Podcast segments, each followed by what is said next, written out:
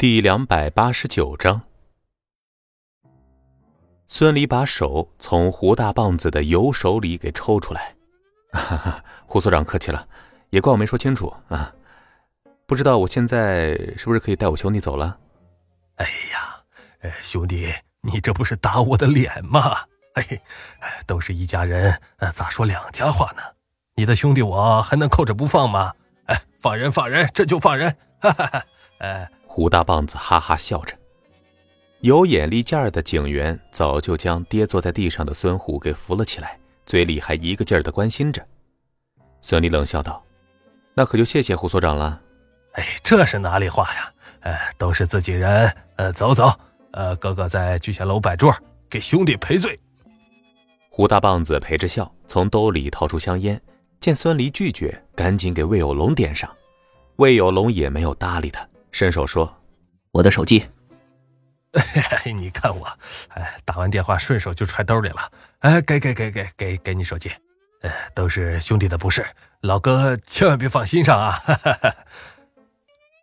魏有龙抽了一口烟，悠悠的说道：“好说好说，不过我还是想问问，我这兄弟到底犯了什么事儿，被你们抓起来？而且这手臂好像还断了。”你们也不给治疗，就这样抓起来，这条手臂要是废了，该怎么算呢？啊，这个副所长啊，坏事做尽，注定是要被撸了。看着孙离的眼神，也不打算就这么放过他。魏有龙自然要借题发挥一下。胡大棒子冤枉道：“哎呦，老哥，这可不是我假公济私啊！这小子和人家村长闹，能行吗？”村长拉砖，一道破墙拦路了，给推了。他上去和人家闹，他这不是找事儿吗？话音一落，一旁抱着膀子的孙离悠悠说道：“那道破墙是我家的院墙。”啊！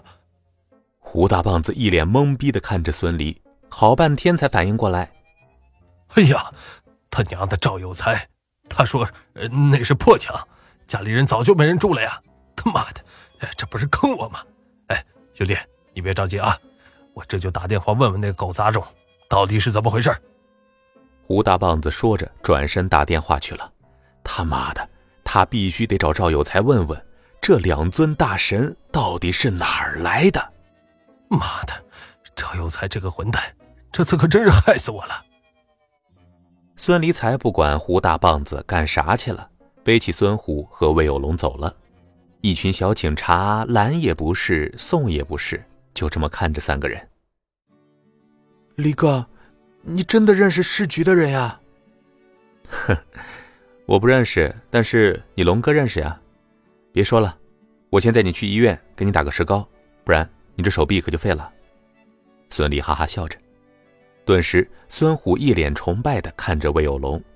魏有龙摊了摊手，说道：“我在孙离手底下打工。”孙离心想：“这老大哥果然是深谙装逼之道啊。”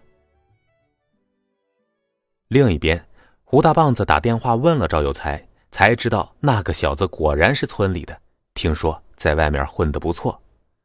可是不管那小子混得好不好，人家确实勾上了市局，他哪里敢怠慢呢？打完电话，赶紧出了办公室去安排孙离。可是，一出门只剩下几个小警员。魏有龙、孙离早就不见了踪影，立即问道：“人呢？走了呀？你们他妈的啊，怎么让他们走了？”胡大棒子也顾不得那么多了，怎么着也得把那俩兄弟的气儿给捋顺了，不然自己可就真的吃不了兜着走了。肥胖的身体跑下来，呼哧呼哧震得二层楼直颤。等他赶到大门口的时候，就看到孙离背着孙虎上了奔驰 G 六三，顿时眼前一黑，差点晕倒过去。完蛋，这回啊，真的是惹上大佬了。孙虎在医院治疗手臂的时候，魏有龙又给市局打了一个电话，一来是感谢他出手相救，二来就是举报胡大棒子，为人民除害嘛。除了胡大棒子这个副所长，顺便也能够牵扯出一大堆违法乱纪的村干部，赵有才那个事件是导火索，自然逃不掉，也算是一劳永逸了。李哥，你在外面是干什么的？怎么这么有钱了？